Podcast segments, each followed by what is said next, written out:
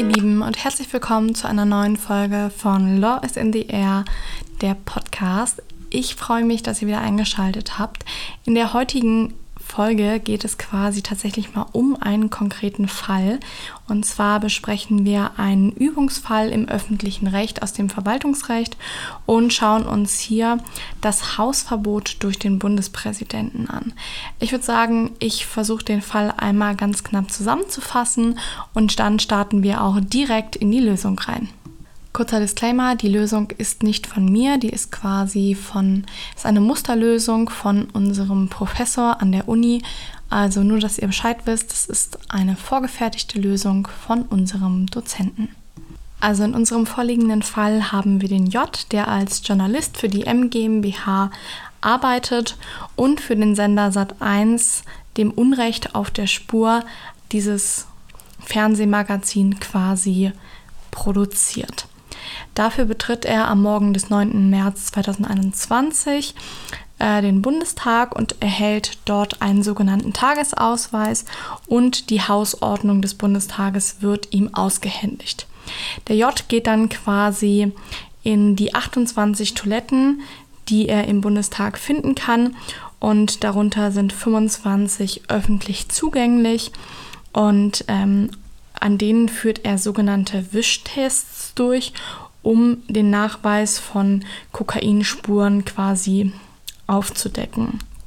Dann wird das Ganze in einem Fachlabor ähm, untersucht und am 15. März 2021 strahlt Sat1 im Rahmen des Magazins eine von der M GmbH produzierte Reportage aus mit dem Titel Koksen in Deutschland.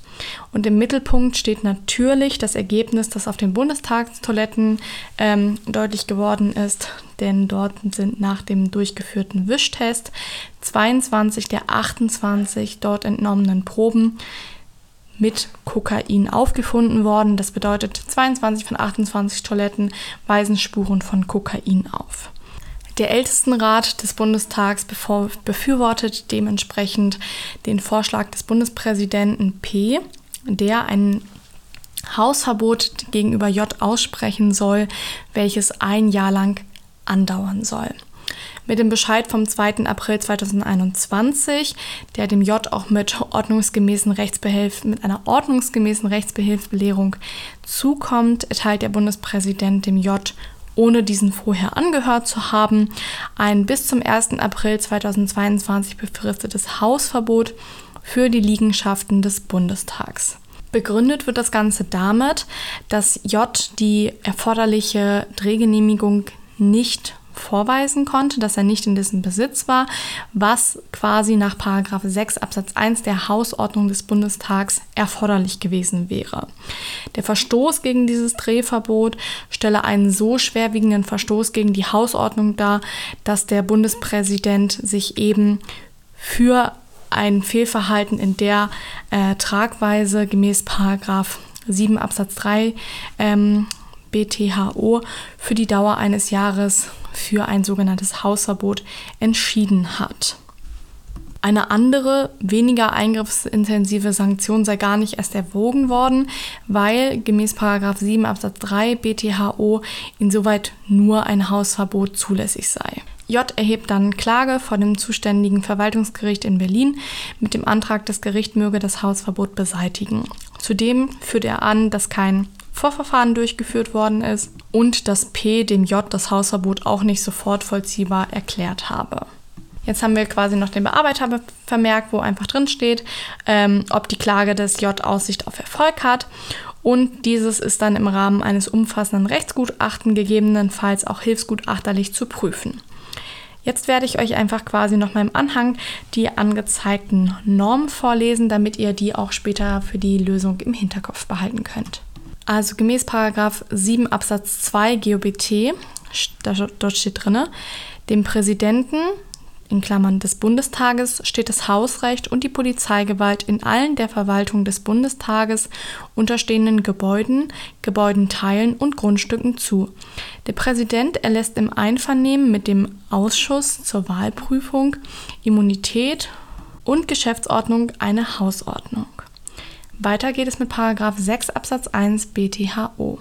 Geräte zur Aufzeichnung, Übermittlung, Übertragung oder Wiedergabe von Bild und Ton dürfen nur mit Einwilligung des Präsidenten des Deutschen Bundestages und nach Maßgabe der vom Präsidenten in Ausübung seines Hausrechts erlassenen Regelungen zur Medienberichterstattung genutzt werden.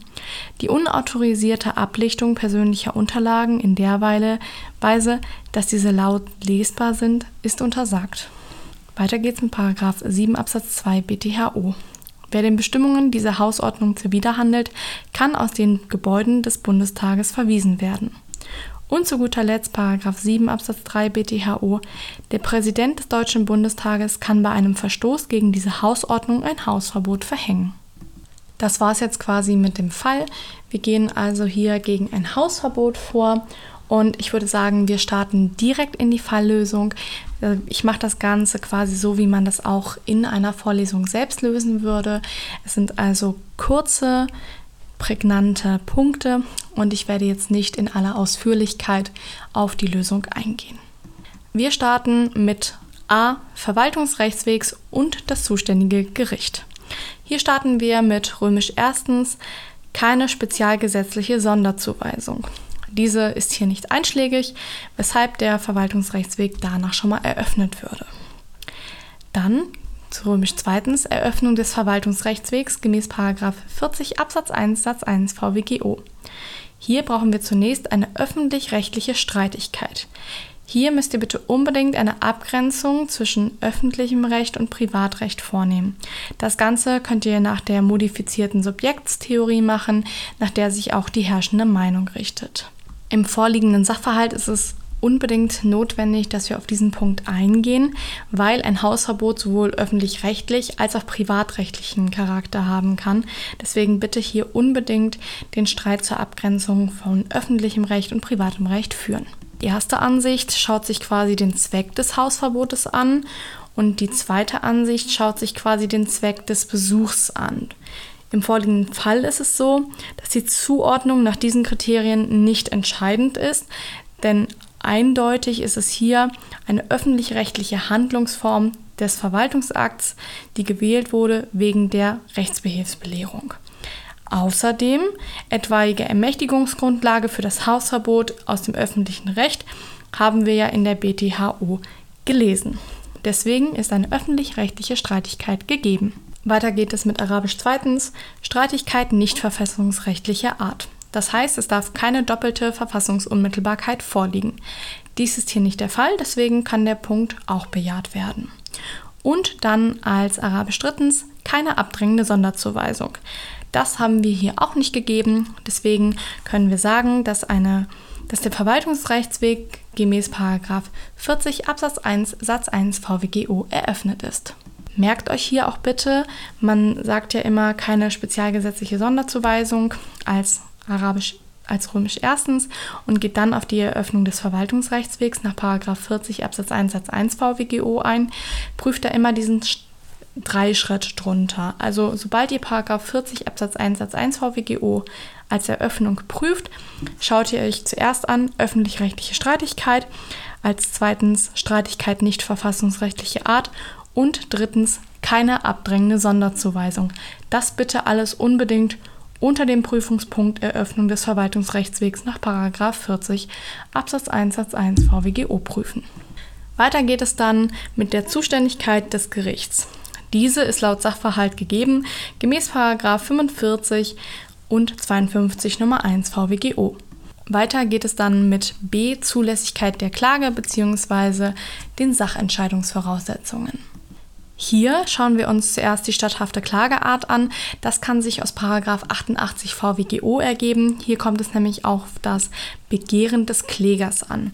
Laut Sachverhalt ist hier das Begehren des Klägers die Beseitigung des Hausverbots. Das bedeutet, er begehrt die Aufhebung eines Verwaltungsaktes. Und die Aufhebung eines Verwaltungsaktes spricht eigentlich immer für die Anfechtungsklage gemäß 42 Absatz 1 Satz 1 Alternative 1 VWGO. Weiter geht es dann mit römisch zweitens der Klagebefugnis gemäß Paragraph 42 Absatz 2 VWGO. Hier können wir uns einfach auf die Adressatenformel stützen und können dementsprechend zustimmen, dass der J quasi auch klagebefugt ist. Klagebefugt ist quasi immer der, der auch geltend machen kann, in eigenen Rechten verletzt zu sein. Und da der J ja hier Adressat des Verwaltungsaktes ist, ähm, können wir das einfach ganz einfach abhaken.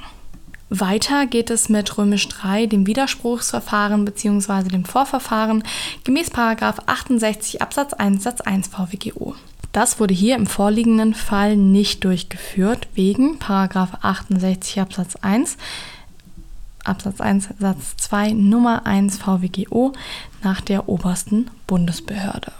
Weiter geht es mit der Klagefrist gemäß 74 Absatz 1 VWGO und hier ist es so gemäß 74 Absatz 1 Satz 2 VWGO ein Monat nach Bekanntgabe des Verwaltungsakts. Das ergibt sich quasi wegen der Entbehrlichkeit des Widerspruchsverfahrens und hier wurde quasi die Klagefrist gewahrt. Weiter geht es mit der ordnungsgemäßen Klageerhebung.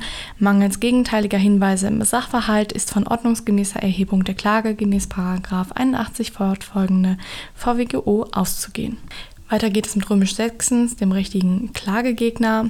Hier ist es gemäß 78 Absatz 1 Nummer 1 VWGO, dem Rechtsträgerprinzip der Bundesrat Deutschland.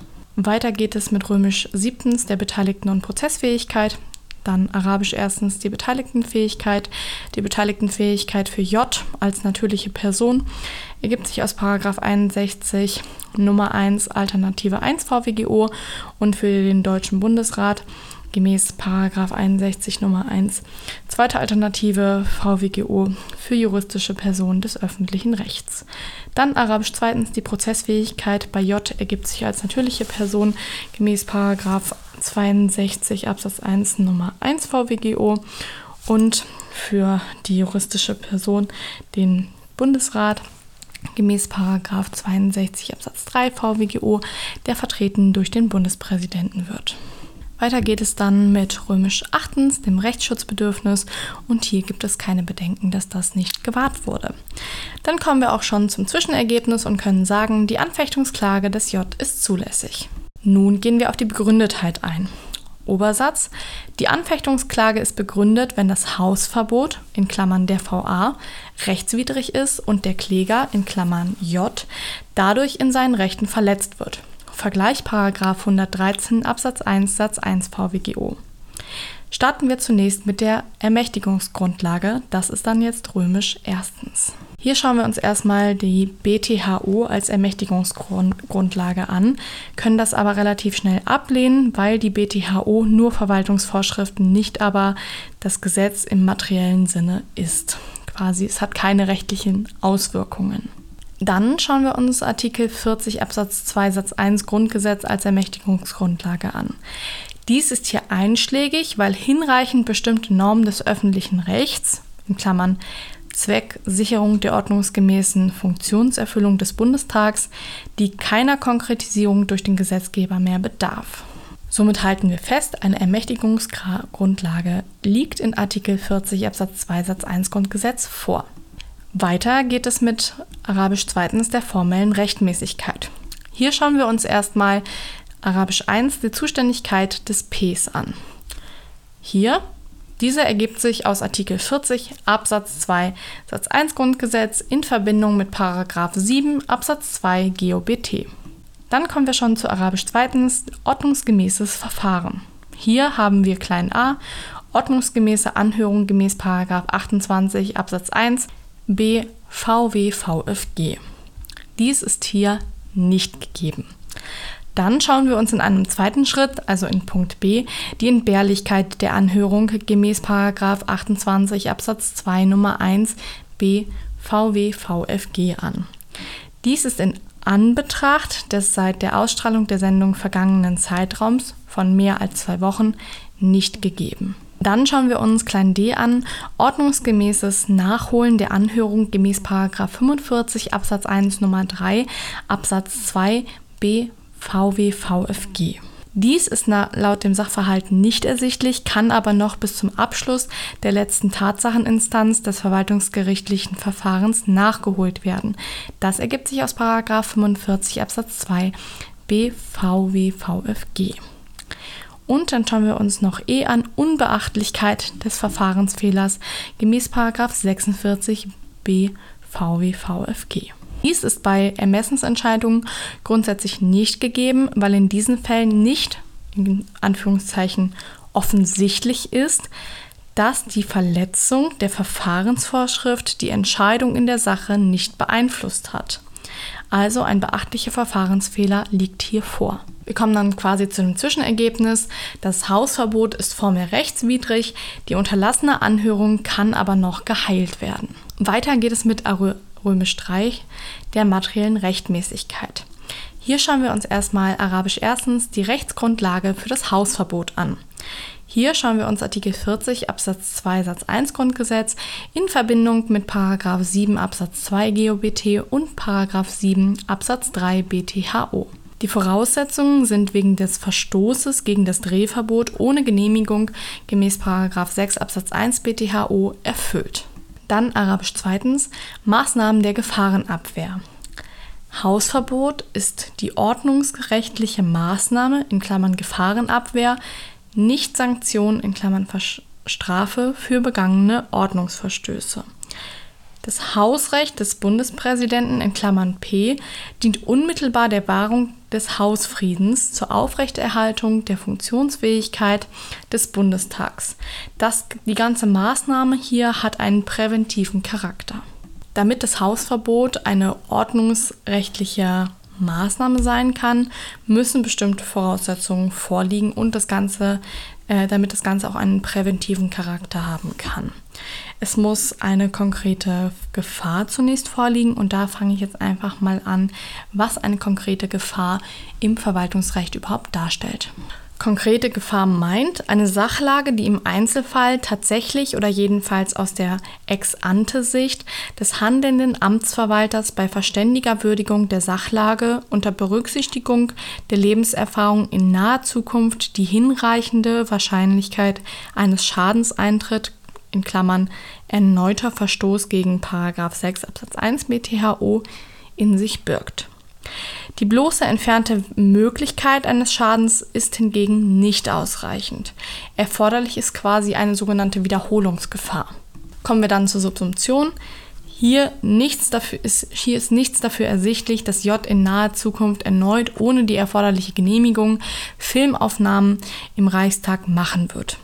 Davon geht auch P selbst aus, da er all anderenfalls das Hausverbot mit der Anordnung der sofortigen Vollziehung gemäß 80 Absatz 2 Nummer, Satz 1 Nummer 4 VWGO verbunden hätte.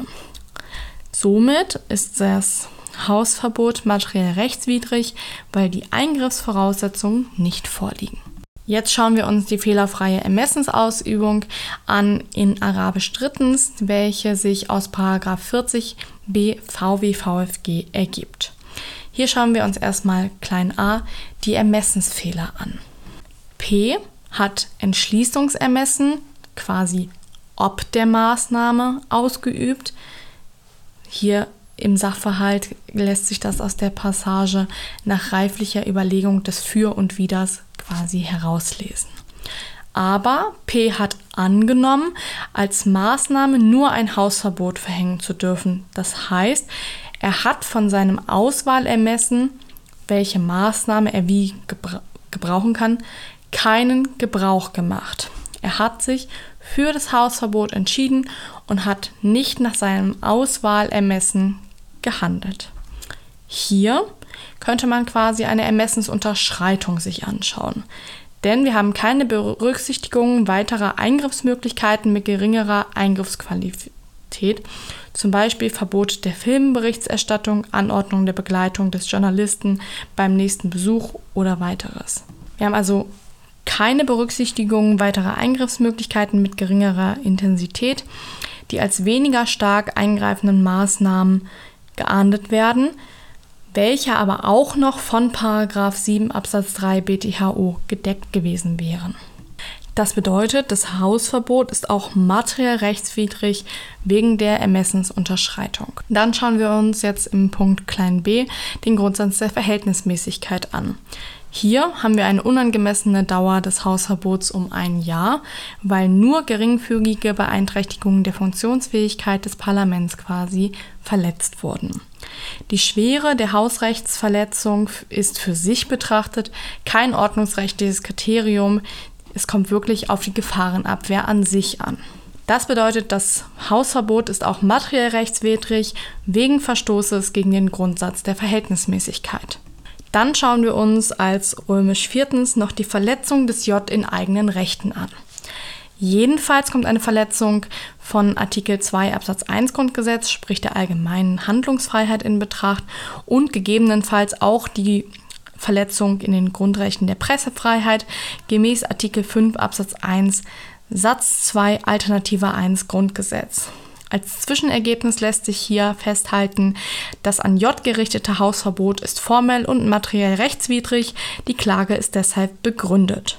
Und wir haben quasi das Endergebnis, die Anfechtungsklage des J ist zulässig und begründet. Das war es jetzt quasi mit dem einen großen Fall.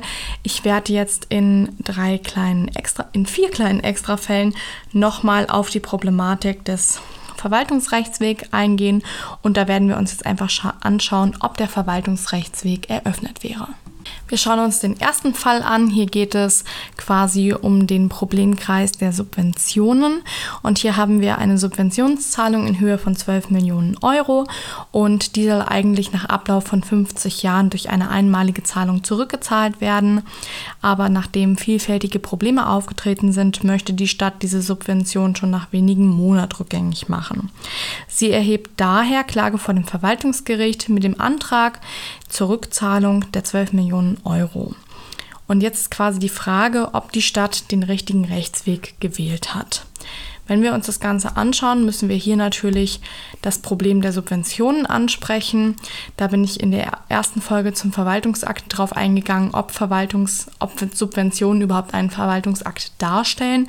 Aber im Ergebnis lässt sich sagen, dass der Verwaltungsrechtsweg hier definitiv eröffnet ist. Im zweiten Fall gehen wir auf die Benutzung der Stadthalle ein und hier auf den Problemkreis der Zwei-Stufen-Theorie. Ich lese den Fall kurz vor, es ist ein ganz kurzer Fall und zwar geht es darum, der Ortsverband der G-Partei möchte in der Stadthalle der Gemeinde X einen Parteitag veranstalten. Gemäß der Benutzungsordnung entscheidet der Oberbürgermeister für über die Benutzung. Dieser soll dann mit dem Benutzer der Stadthalle einen privatrechtlichen Mietvertrag schließen. Nachdem der Oberbürgermeister der G-Partei die Nutzung verwehrt, möchte die G-Partei vor Gericht dagegen vorgehen. Welcher Rechtsweg ist eröffnet? Und hier muss man sagen, dass der Rechtsweg quasi eröffnet ist wegen der Zwei-Stufen-Theorie. Es geht hier nämlich um die Ob des Nutzung, der Nutzung. Das ist eigentlich immer öffentlich-rechtlich. Beim Wie kann es sowohl zivilrechtlich als auch öffentlich-rechtlich sein. Das äh, Wie wäre quasi ähm, die Zahlung der des Mietpreises. Das ist natürlich immer privatrechtlich und daran könnt ihr euch so ein bisschen orientieren. Das Ob regelt eigentlich meistens öffentlich-rechtliche Belange und das Wie dann privatrechtliche oder öffentlich-rechtliche Belange. Weiter geht es mit dem Fall C, der Geruchsemissionen der öffentlichen Kläranlagen. Hier geht es quasi um den Problemkreis des Realaktes. K ist Eigentümer eines Grundstücks, das in der Nähe der öffentlichen Gemeindekläranlage liegt.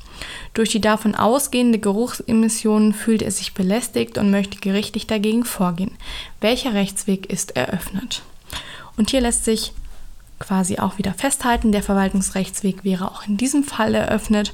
Problemkreis, sorry, Problemkreis ist hier der Realakt und hier müssen wir auf die Aufgabentheorie eingehen. Und im letzten Fall geht es um die erkennungsdienstlichen Maßnahmen. Hier geht es um den Problemkreis der aufdrängenden Sonderzuweisung. Im Rahmen einer Diebstahlermittlung wird gegen den in NRW lebenden S ermittelt. Er wird auf die, der Polizeiwache in K erkennungsdienstlich behandelt. Es werden Lichtbilder und Fingerabdrücke angefertigt. S der das für rechtswidrig hält, möchte noch vor einem eventuellen Strafverfahren im Klagewege dagegen vorgehen. Welcher Rechtsweg ist eröffnet? Hier haben wir das Problem quasi die abdrängende Sonderzuweisung und diese ergibt sich aus 23 Absatz 1 EGGVG. Das ist eine der wichtigsten abbringenden Sonderzuweisungen, deswegen schreibt ihr euch unbedingt auf eine Karteikarte. Und hier ist aufgrund dieser abbringenden Sonderzuweisung der Verwaltungsrechtsweg nicht eröffnet. Das war es jetzt tatsächlich mit der Folge zum Fall.